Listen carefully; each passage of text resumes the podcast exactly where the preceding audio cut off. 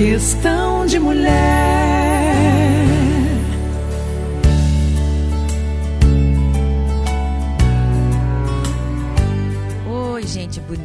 Este é o Questão de Mulher e eu sou a Xidê. O episódio de hoje é daqueles que nem precisa de muita explicação. A entrevista com a Thalita Barão, menina guerreira, fala por si só. Ela deu um tapa no câncer com a sua confiança e fé, um espírito positivo de encher os olhos. Serve de exemplo para todo mundo. Mulheres, homens, jovens ou maduros. E por indicação da própria Tálita, o seu poema predileto, Desejos de Vitor Hugo, encontramos bem a expressão de quem é esta menina mulher. Nós dividimos o poema em partes para você poder degustar bem. E aqui vai a primeira parte. Questão de mulher.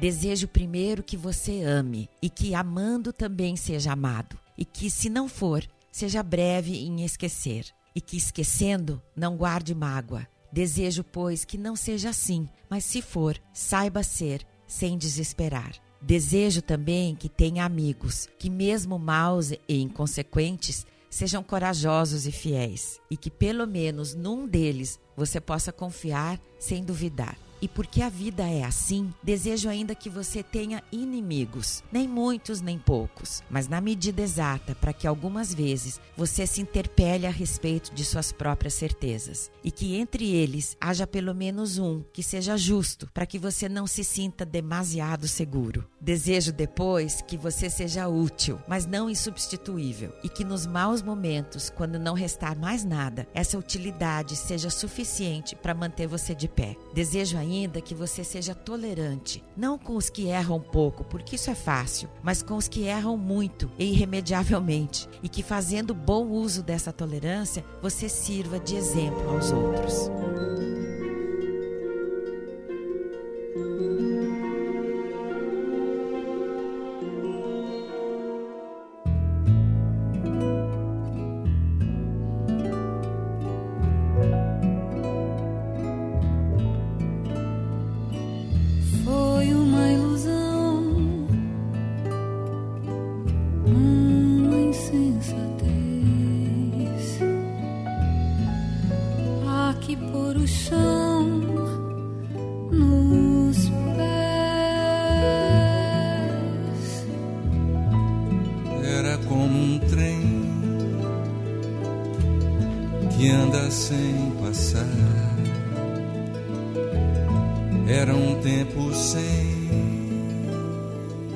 sky.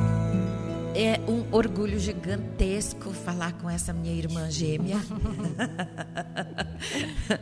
Nós duas nascemos no mesmo dia, né, Thalita? Chará de aniversário. Chará de aniversário. e eu tô meio babona aqui, porque eu posso quase ser tua mãe, né, Thalita?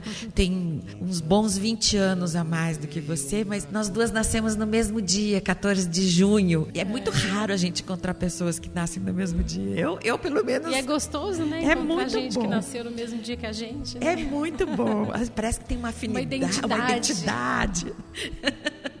Então, desde sempre que nós descobrimos que nós somos gêmeas, parece que tem um laço entre a gente, né? É, é verdade. Embora querido. a gente não se encontra muito, mas como eu falei para vocês, a Thalita está formada em história, é uma grande contadora de histórias e fez um trabalho maravilhoso, voluntário no Chile por um tempo e trabalhou com administração por mais um bom tempo. Mas acho que a essência da, do trabalho da Thalita é essa entrega que ela tem à vida. E por obra dos desafios da vida, foi acometida de um câncer de mama. Há quanto tempo, meu amor? Em poucos dias a gente vai completar um ano do diagnóstico.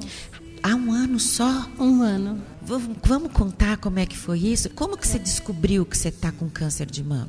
Eu fazia o autoexame e realmente eu não detectei pelo autoexame. E eu tenho 36 anos, então mamografia não era uma coisa regular ainda na minha vida. Mas um dia no banho, é, o meu seio estava inchado e era um seio que estava inchado. E ele se destacou muito, o inchaço dele se destacou muito do outro. E eu fiquei preocupada com aquilo. Isso era uma sexta-feira à noite. Eu no dia seguinte liguei para uma clínica, marquei uma consulta. Minha avó teve câncer de mama, então assim, algum esse sexto sentido que a gente tem, eu falei, eu já vou marcar uma mamografia porque eu sei que a médica vai pedir. Isso você estava no Chile? No Chile. Então passou o fim de semana, na segunda-feira eu fui para consulta, fiz a consulta, ela realmente pediu a mamografia e mais um exame, né, que é a, a ultrassom de mama. E nesse mesmo dia eu fiz os dois exames e era seis horas da tarde, tinha terminado o segundo exame, a radiologista que estava fazendo a ultrassom de mama, é, eu ainda estava deitada na maca, né? Eu,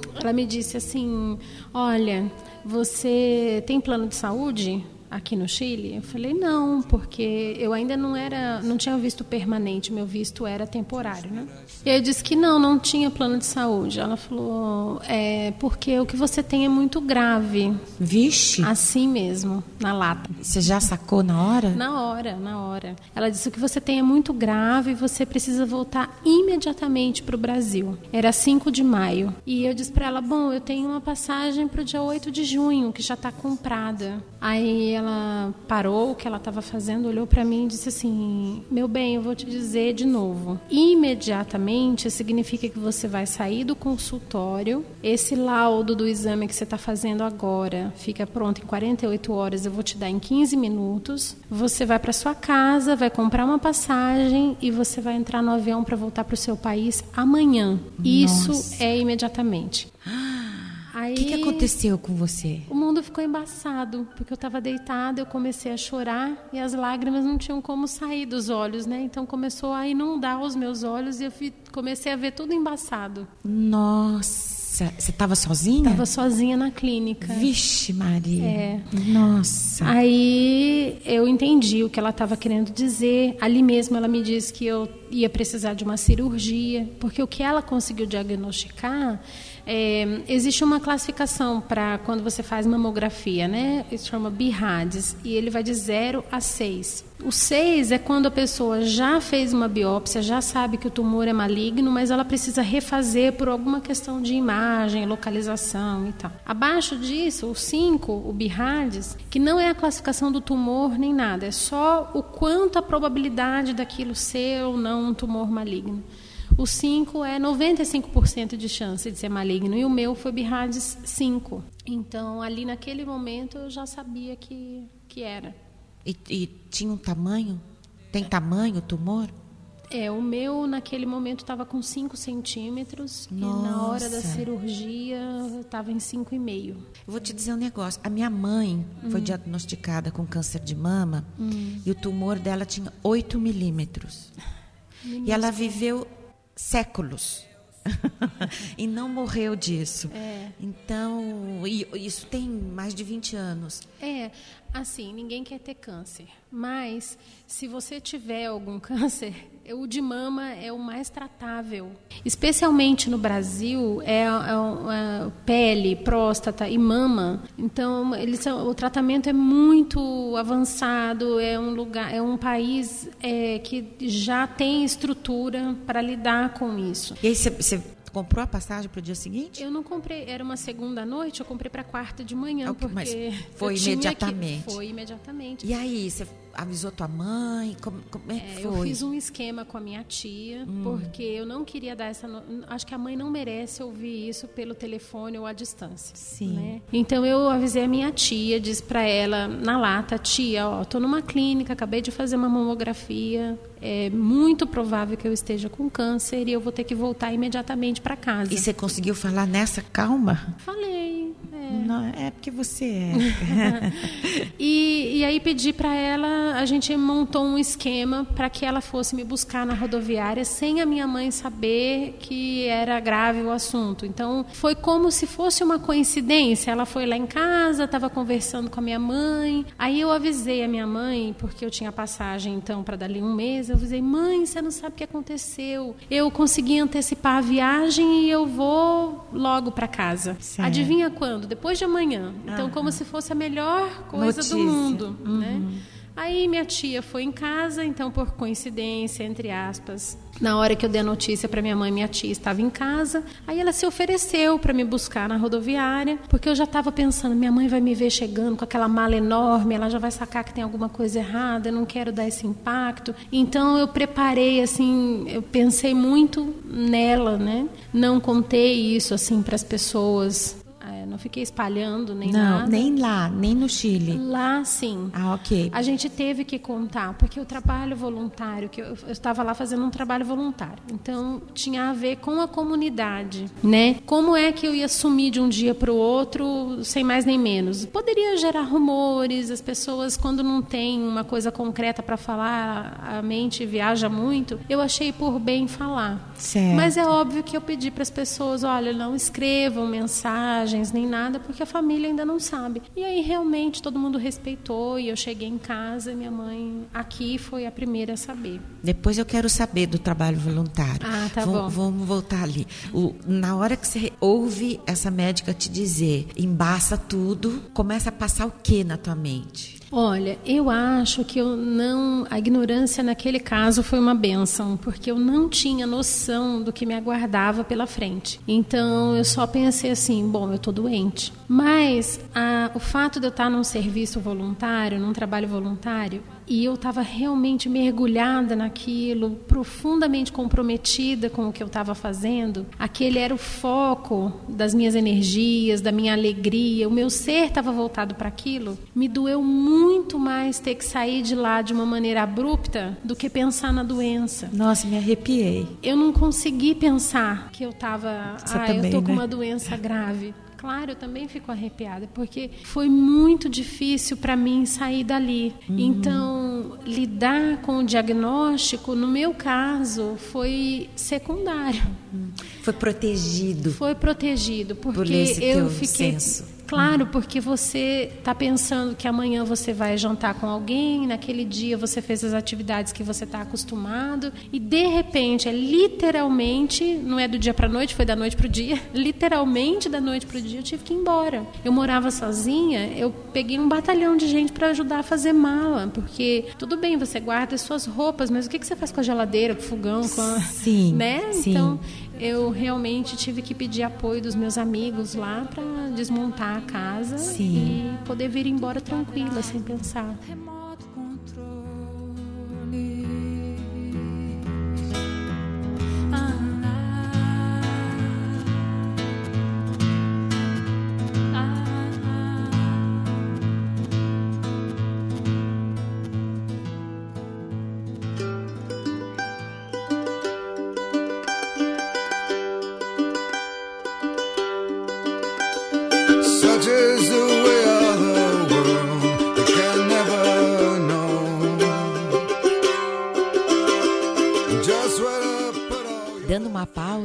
Na entrevista com a aqui paramos um pouquinho para refletir sobre as sábias palavras dessa menina guerreira. Desejo que você, sendo jovem, não amadureça depressa demais. E que, sendo maduro, não insista em rejuvenescer. E que, sendo velho, não se dedique ao desespero. Porque cada idade tem o seu prazer e a sua dor. E é preciso deixar que eles escorram por entre nós. Desejo, por sinal, que você seja triste, não o ano todo, mas apenas um dia. Mas que nesse dia descubra que o riso diário é bom. O riso habitual é insosso. E o riso constante é insano. Desejo que você descubra com o máximo de urgência, acima e a respeito de tudo, que existem oprimidos, injustiçados e infelizes e que estão à sua volta. Desejo ainda que você afague um gato, alimente um cuco e ouça o João de Barro erguer triunfante o seu canto matinal, porque assim você se sentirá bem por nada. suddenly swallowed by signs. Lo and behold, gonna rise up, find my direction magnetically. Gonna O rise. processo do- da cura. Ah, essa é bom, né? É. então, você teve que fazer mastectomia? Tive. E como é que foi isso na tua cabeça? Foi- Você sabe a história da Angelina Jolie, né? Que resolveu tirar as duas mamas porque poderia É. ser diagnosticada. O que É. você acha disso? Eu acho que ela fez bem. É? Eu Tá. acho. E, e que, que, que aconteceu na tua cabeça quando decidiu-se que tem que fazer a mastectomia? Ai, a gente ficava buscando uma segunda opinião, ou ficava tentando saber se o seu médico ele não está sendo exagerado mesmo, se não dava para preservar um pouquinho, um pedacinho, né? A minha mastectomia foi radical, então significa que tirou o seio, a mama toda, incluindo pele, mamilo, auréola, tudo. E né? linfonodos também, Também tinha, né? tinha linfonodos. Embaixo do braço, não é, é isso? embaixo do braço. Então, é, é uma reação natural que você queira é, pensar em segundas opiniões. Será que ele está fazendo o certo mesmo, né? Será que precisava de tudo isso? Mas eu, te, eu tive, assim, a, a bênção e a sorte de ter pessoas muito exatas na minha nesse processo nesse um ano. Então a segunda pessoa com quem eu me encontrei que, que não me encontrei foi uma pessoa com quem eu falei ao telefone que ela tinha sofrido de câncer e ela é, foi muito conhecida assim pela, pelas reações que ela teve em relação à alimentação, essas mudanças que ela fez. Então eu quis procurá-la para poder ouvir algum conselho, né? Na maior expectativa de que ela ia me dar um cardápio ou então coisas que faça ou não faça, né? E a única coisa que ela me disse foi: confie no seu médico Uau! e seja obediente a ele. Que era o que você estava precisando ouvir. Eu acho que eu nem sabia que eu estava precisando. né? É, ela me disse isso até antes, mas aquele conselho, é, essa única frase, né? Confie no seu médico e seja obediente a ele, foi realmente uma luz que guiou também durante esse processo. E, e como ficou teu sentimento de feminilidade? Olha, afetam. É impossível não afetar. E eu lembro que ainda na volta do hospital eu já sabia que eu ia acordar sem a mama. Existe a, essa opção da reconstrução imediata e da tardia, mas assim, nem sempre a reconstrução imediata é recomendada. Tem que esperar um pouquinho. É porque eu ia passar por quimioterapia, radioterapia, a pele fica afetada, o corpo ia ter que se a- a- acostumar. a olha, era um pós-cirúrgico, era a- um, um- um novo ali aquele implante que você tem que fazer e receber o tratamento. De... O médico não recomendou. Sim. E ele me disse: fica tranquila, depois vai ser difícil, mas depois você vai é, Poder recuperar, vai fazer a plástica e tal. E na verdade, depois eu busquei a opinião de um cirurgião plástico e tal, né? Ele me disse a mesma coisa. Ele disse: olha, o nível de satisfação das mulheres que fazem a reconstrução tardia é, é maior do que aquelas que fazem a reconstrução imediata. E eu entendo perfeitamente isso hoje, porque eu sabia que eu ia acordar da cirurgia sem um seio, mas eu acho que se eu acordasse com um seio que não era o meu, eu ia olhar para ele não ia achar ele bonitinho. Né? Entendo. Agora que eu já passei um ano sem nada, eu vou ganhar um seio, eu tô achando isso um bárbaro. Entendi. É maravilhoso. Eu entendo que a, ah, talvez a psicologia por trás disso seja essa. Mas eu teve um dia que a minha mãe ainda era no pós-operatório, minha mãe estava me dando banho, me ajudando a tomar banho. Aí naquele dia eu desabei, eu chorei, olhei assim, falei: "Mãe, é muito feio". E aí eu chorei muito. Oh. Mas foi a única vez que eu chorei assim copiosamente e eu acho que foi muito alívio da tensão da, da cirurgia que já tinha passado mas a químio que ainda ia vir era um misto de muitas coisas então eu acho que eu desabei assim em lágrimas essa única vez Poxa, mas realmente poderosa não. que você é.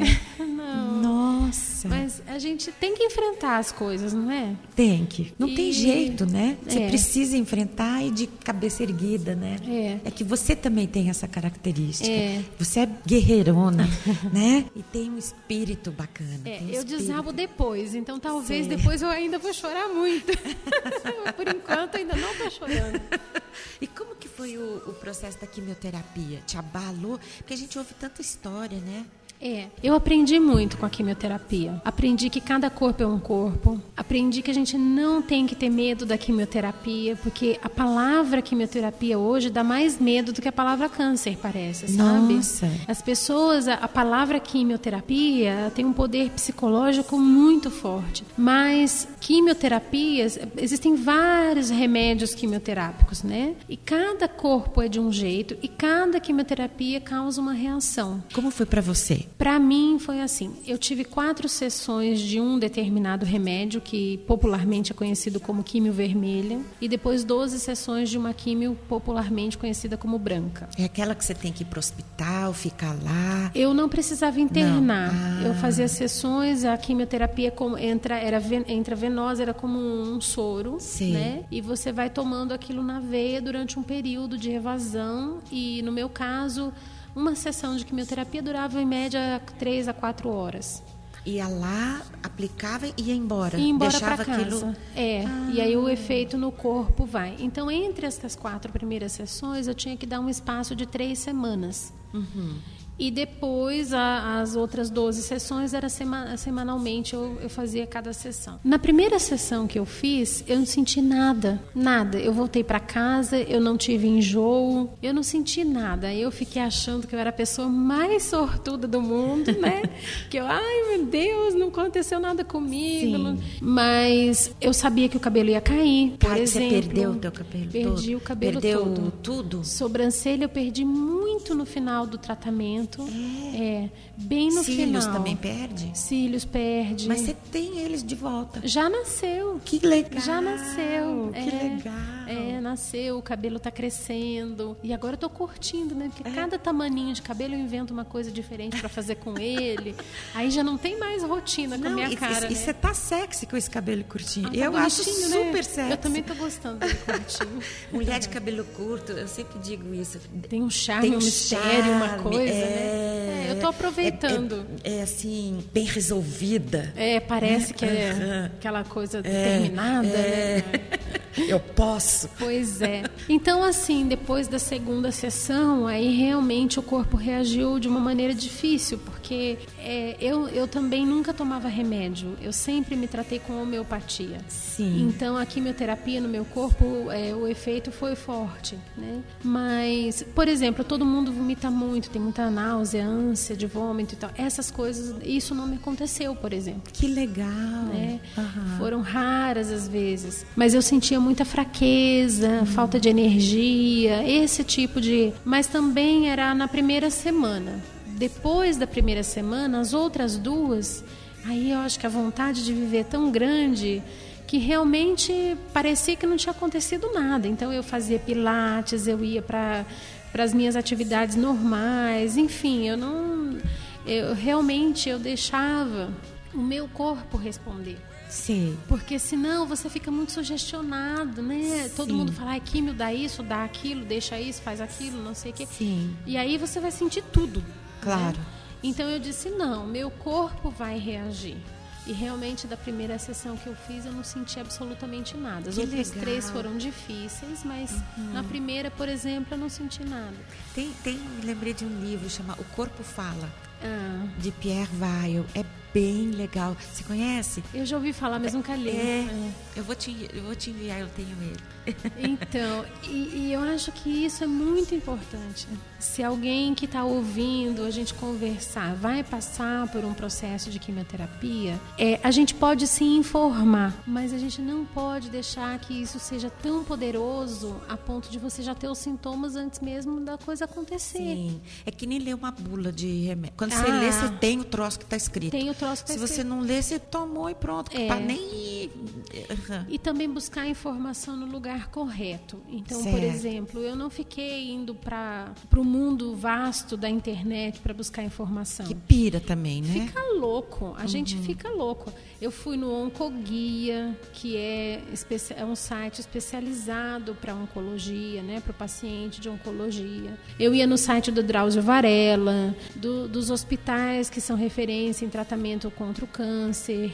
Qua- né? Quais são? O Albert Einstein, o Beneficência Portuguesa, o Sírio Libanês, eles têm grandes oncologistas, oncologistas muito conhecidos, né? Então, eu buscava informação no site desses hospitais, de ONGs, né? A coisa da- do câncer de mama também, aí tem várias ONGs que trabalham, então tem muita coisa. Tem um aplicativo para iPhone é, maravilhoso que chama é breastcancer.org, que é a, a ONG, né? E o aplicativo é Beyond the Shock. Então é muito didático porque tem videozinhos em português e aí ele te explica do diagnóstico, anatomia da mama, como que é o câncer, qual é a diferença de grau, estágio, estadiamento cirúrgico, essas coisas que você fica louco para descobrir, Descobrir, né? Lá tem todas essas informações. Então eu procurei filtrar um pouco dessas informações que chegavam, porque senão você fica perdido. E eu achei que aí nesse caso a referência da medicina ocidental, a, a referência que eu escolhi para ter, Entendi. Né? E você buscou alternativas? todas. Tá. E eu sou totalmente a favor. Ok. Então- Po- dá um, por exemplo, alter- Alimentação, Ok, por exemplo, uhum. né?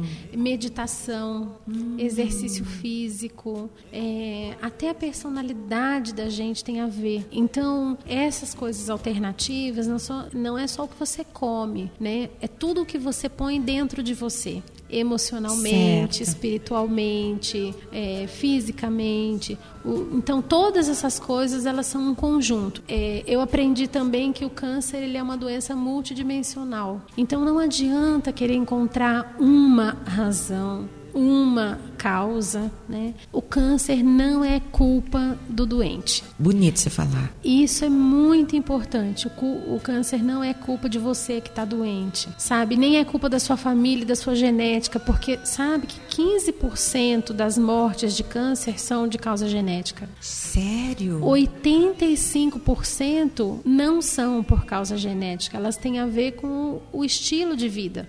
Nossa. Então é muito importante a gente não é, ah, eu vou fazer um exame genético e tal. É óbvio que a genética tem influência, mas veja, tem estudos que mostram, eu, eu li dois deles, um que veio da Dinamarca, eles fizeram estudos com pessoas com filhos adotivos. Sim. E eles conseguiram encontrar mil pais adotivos na Dinamarca de, das crianças, e dentre esses pais adotivos fizeram a medição entre os pais adotivos que haviam morrido de câncer, então os pais biológicos, né, e os pais adotivos. Os pais biológicos que morreram de câncer, aquelas crianças não tinham câncer e elas desenvolver, quem desenvolvia câncer eram os filhos dos pais adotivos que tinham ti- sofrido câncer, porque o seu estilo de vida pesa muito mais do que só a genética. Nossa, que, que interessante você falar isso. É muito interessante. No, no teu caso parece genética, né? Porque você disse que é tua avó, Então, mas também o teu estilo de vida. o estilo de vida de todos nós. Tipo, me né? dá um exemplo do teu. do meu estilo, extremamente é, preocupada com tudo e com todos, né?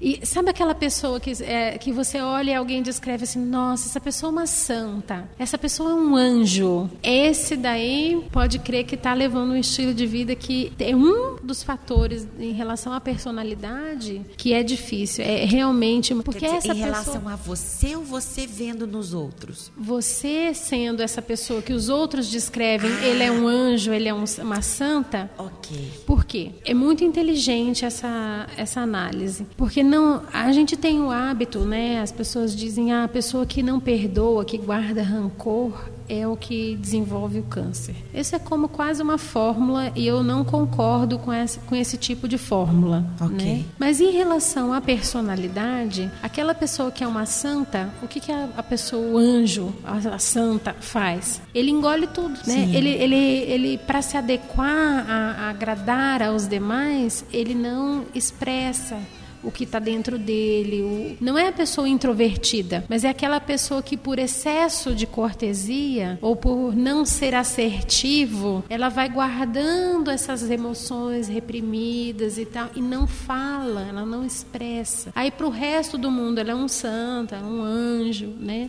Mas ela guardou aquelas emoções dentro dela. Então, é, esse é um dos aspectos. No Sim. meu caso, com certeza, isso, isso é definitivamente algo que, que era meu mesmo. né? E o que, que você faria diferente? Hoje, por exemplo, Eu não deixo. consciente disso? Nossa, isso foi uma das primeiras coisas que eu entrei no processo de mudança.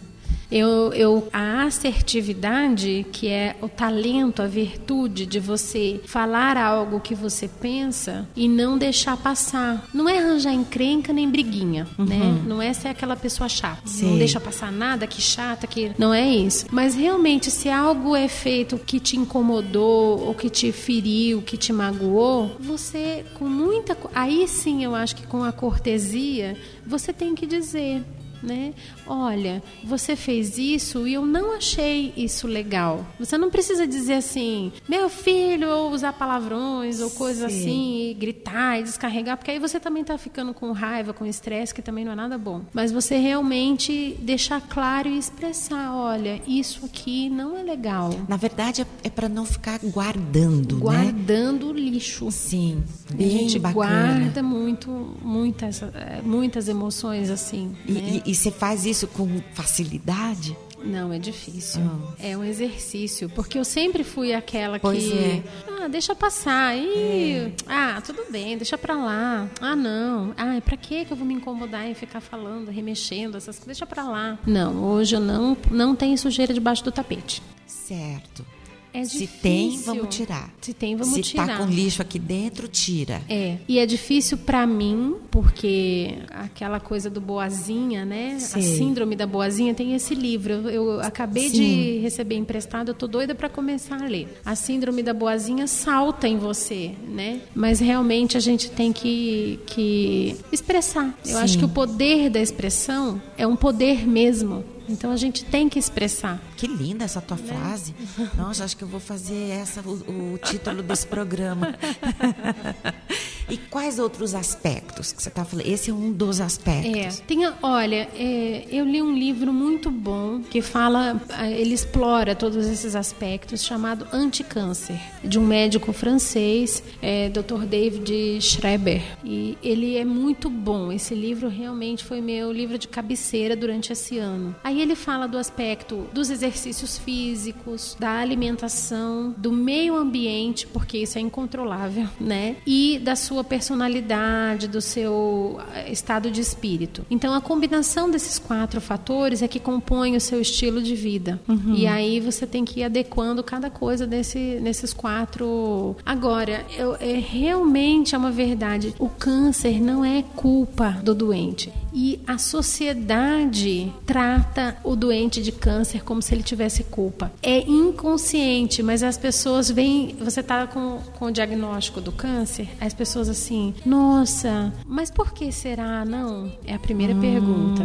Como se você tivesse que ter uma resposta. Sim. Ou sei lá, às vezes dizem frases assim sutis, mas que no fundo você comia muito não sei o quê, você fazia não sei o Nossa, quê. aí começa os pitacos. É como, Vixe.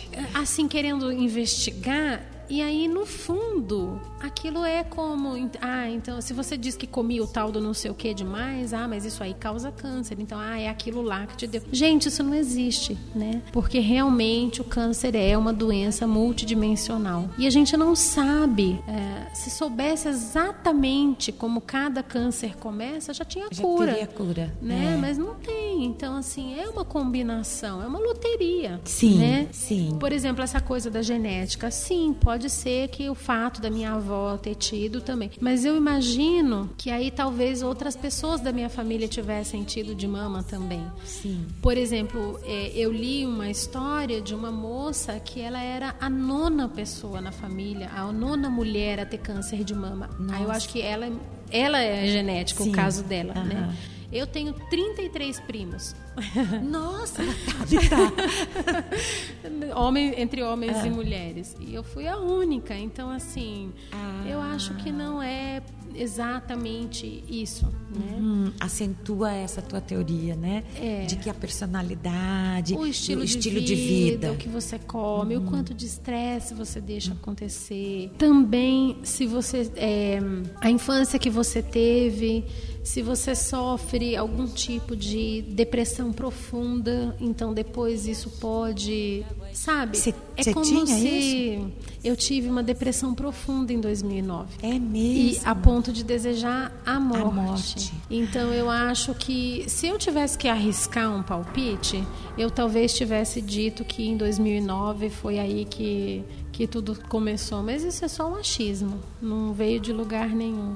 Então, assim, a, a questão do câncer ser multidimensional, imagina só, que o câncer ele é como se ele fosse um grão, tá? Uma célula cancerosa é um grão. Muitas pessoas têm esse grão dentro de si, essa célula, Sei. né? Algumas têm um solo fértil para esse grão se desenvolver e outras não.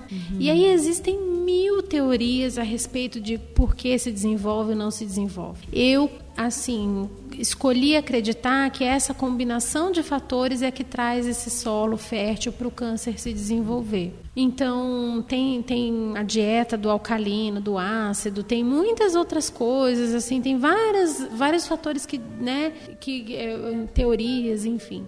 Eu acredito que uma coisa só não é, não é o que vai detonar aquele processo de crescimento daquela célula, mas eu acredito que sim, outros, uma combinação desses fatores isso pode ser. Mas eu não sou médica, não sou especialista, isso é puro achismo da Tálita, né? Sim, sim.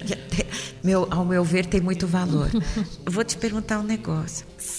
Como tá a tua cabeça sobre relacionamentos?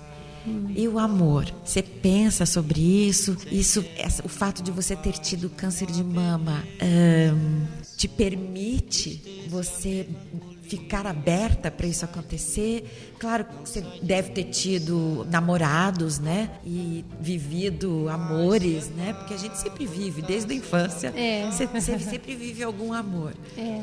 Como é isso para você?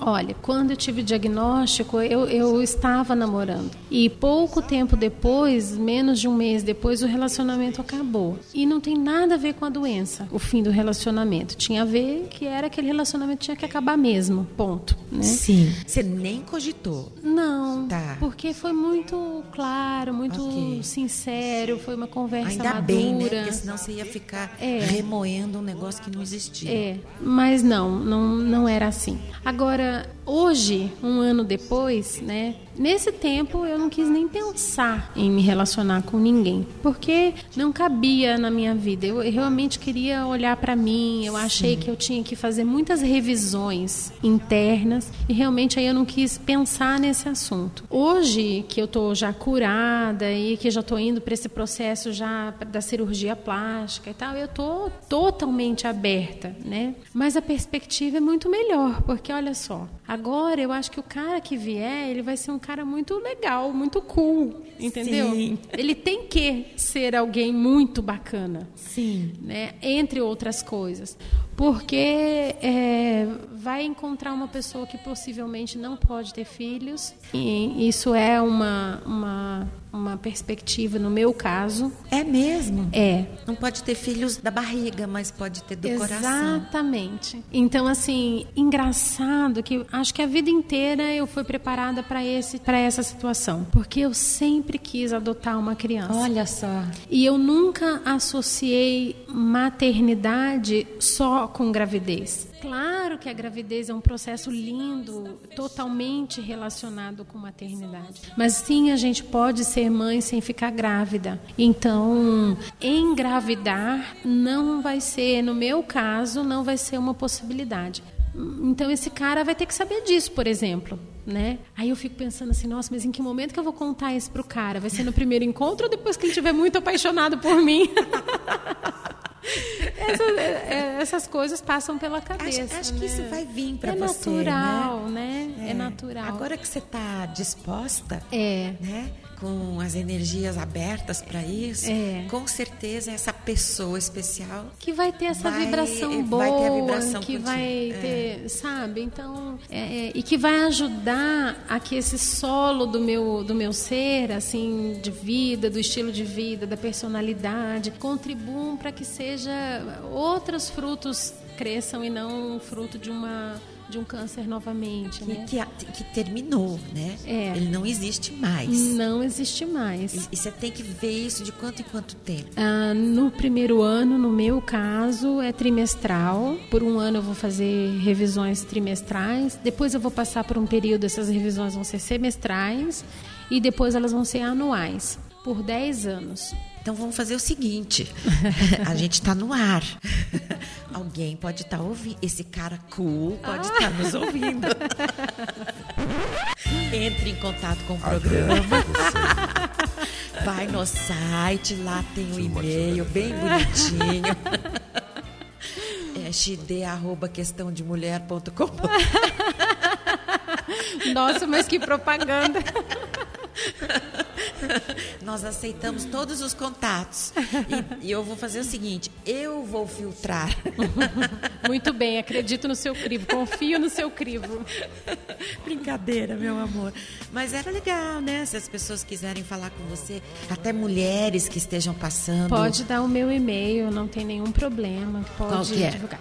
Então, ó, é Tatita, tudo com a letra T de Thalita, Tatita BS, arroba gmail.com. Tá. A gente vai botar no site também. Pode colocar. Tá? Então, essa história desse momento da tua vida teve um começo, um meio e um fim. Isso, foi um capítulo. Agora, Shide, essas pessoas que eu chamei de pessoas exatas, que apareceram durante todo esse ano, é, cada pessoa tem a sua função, né? Então, eu tive um apoio enorme da família, Que dos lindo. amigos, sabe? Gente que brigava para me levar no médico, para levar na consulta, para muitos oferecimentos de apoio, de carinho, manifestações assim de todos os lados. E a primeira pessoa, então naquele dia do diagnóstico, voltando lá na clínica, quando eu saí da clínica, eu liguei para um casal de amigos Lá no Chile. Lá no Chile.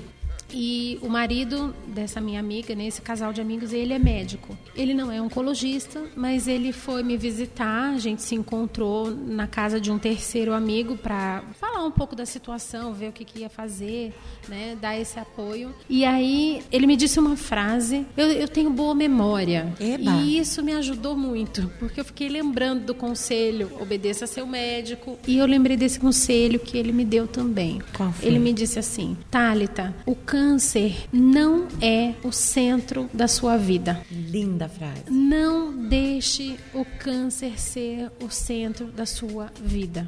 Então, eu fiz um esforço sobre-humano para obedecer a esse conselho desse amigo que me ama muito, porque eu sei que ele me disse isso de coração e inspirado também. Inspirado por Deus que ele disse essa frase, porque ela me acompanhou também durante todos os dias. E o que que isso traduzindo em ações, o que que isso significa? Bom, então eu tenho manicure, eu tenho uma consulta no médico, eu tenho uma festa para ir à noite, eu tenho que cuidar da minha sobrinha, um compromisso familiar. A consulta estava lá no meio, mas eu não ficava o tempo todo falando da biópsia, da consulta, remoendo, dando aquele reporte jornalístico de tudo que é cansativo, esgota. Então, eu ta- também aceitei propostas. Eu começava a dizer para as pessoas, entre uma sessão de quimioterapia e outra, na primeira semana era impossível. Realmente eu ficava esgotada, cansada. Depois eu tinha duas semanas inteiras para fazer o que eu quisesse. Então eu saí contando para as pessoas: olha, eu tenho tempo livre, me aproveita para fazer alguma coisa. Então eu me envolvi em projetos pequenos, de acordo com a minha capacidade, com a minha possibilidade naquele momento, respeitando muito o meu corpo, mas foi muito gratificante poder fazer pequenas coisas. Eu fiz pequenas traduções, eu gosto de traduzir, eu fiz pequenas traduções.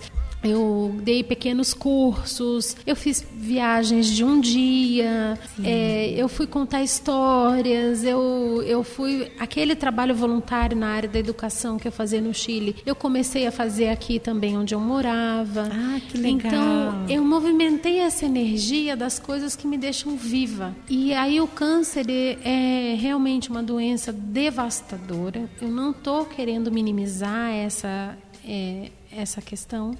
Mas a, o espírito com que você reage, a maneira como você enfrenta, faz diferença. E se você acredita dentro de você que tem o poder de cura, que você quer viver e você faz as coisas que te fazem sentir viva, não é só a meditação, o pensamento positivo, isso traduzido em ações. Então, realmente, eu não deixei o câncer ser o centro da minha vida. Fui muito obediente ao meu médico e eu tenho consciência de que não foi minha culpa. Essas três coisas eu acho que me ajudaram imensamente a enfrentar é, essa doença de uma perspectiva bem mais é, enérgica, positiva, alegre, mas eu realmente enfrentei, eu, eu venci. Tô, tô muito feliz. Que linda! Eu fico orgulhosíssima. Eu tô aqui olhando para você e me passa um sentimento de orgulho. Tenho muito orgulho de você. Que mulher maravilhosa que você é. Muito obrigada por fazer isso comigo. E, e não posso ir embora sem que você fale desse teu trabalho voluntário que a gente deixou no ar lá. Como era esse teu trabalho lá no Chile? Olha, é um trabalho de desenvolvimento comunitário. Então, nós fomos para uma comunidade acreditando no poder da educação como é, meio transformador. Então, de criar nos indivíduos a capacidade de transformar o seu entorno, o seu entorno social. Todo mundo quer mudar o mundo e, e a gente pode começar é, tanto melhorando a nós mesmos como indivíduos, mas também dando a nossa contribuição para o nosso entorno social. Então, criar a capacidade do diálogo, criar a capacidade de viver em grupo, criar a capacidade de ler e compreender um texto, criar a capacidade de falar a sua opinião. Essas coisas eu era socialista quando era criança, mais jovem, né? Quando eu tinha lá meus na minha juventude. Sim. E eu achava que a revolução era uma coisa muito necessária no mundo. Eu realmente continuo acreditando que a revolução é necessária, mas essa revolução interna que seja assim tão forte, capaz de irradiar o seu entorno. Então, criar, ajudar a desenvolver em si mesmo e nos demais de maneira coletiva, lado a lado, essa transformação, essa mudança, eu acho que é o, o melhor presente que a gente como ser humano pode dar para o mundo, né? É a melhor maneira de a gente ser grato a Deus pela vida que Ele nos deu. Thalita, um beijo gigantesco em você inteira. Obrigada, obrigada pela oportunidade e um beijo também para todo mundo que está ouvindo, né? Adorei. Eu você também. É sensacional. Vamos nos encontrar mais vezes. Espero que sim, Chará de aniversário. A gente tem que fazer uma festa de aniversário juntas. Vamos fazer? Vamos. Fechou. Um 14 de junho memorável. E, e esse ano especial para você, né? Muito especial. Bom, muitos fogos. Beijo, meu amor. Beijo.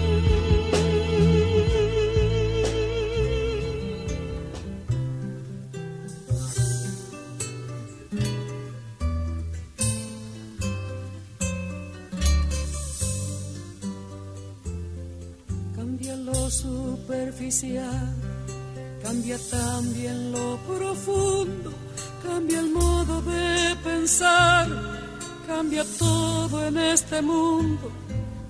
E continuando a nossa reflexão sobre as palavras da Tálita e essa parte da história de sua vida, por fim, a última parte do poema Desejos de Vitor Hugo ainda exprime muito bem quem é esta mulher guerreira Tálita Barão.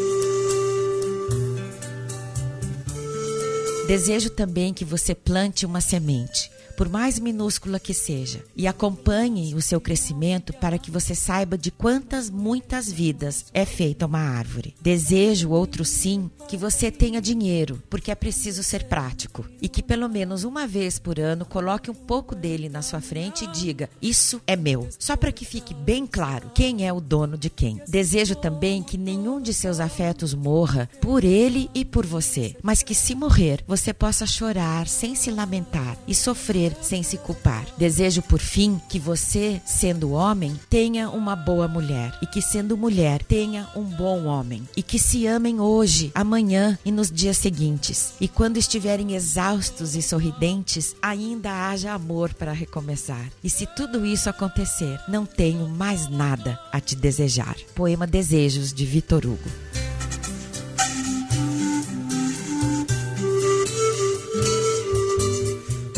Meus amores, encerramos hoje com os beijos para a própria Thalita Barão, sua mãe, sua tia e toda a sua família. Sua família de sangue e sua família do mundo. Aquela passadinha no site você não pode esquecer, né? www.questãodemulher.com.br Questão Sentiu. E dá uma olhada nos posts que fazemos na página do Facebook. Tem coisas interessantíssimas ali. E lembrando sempre, a gentileza eleva a alma.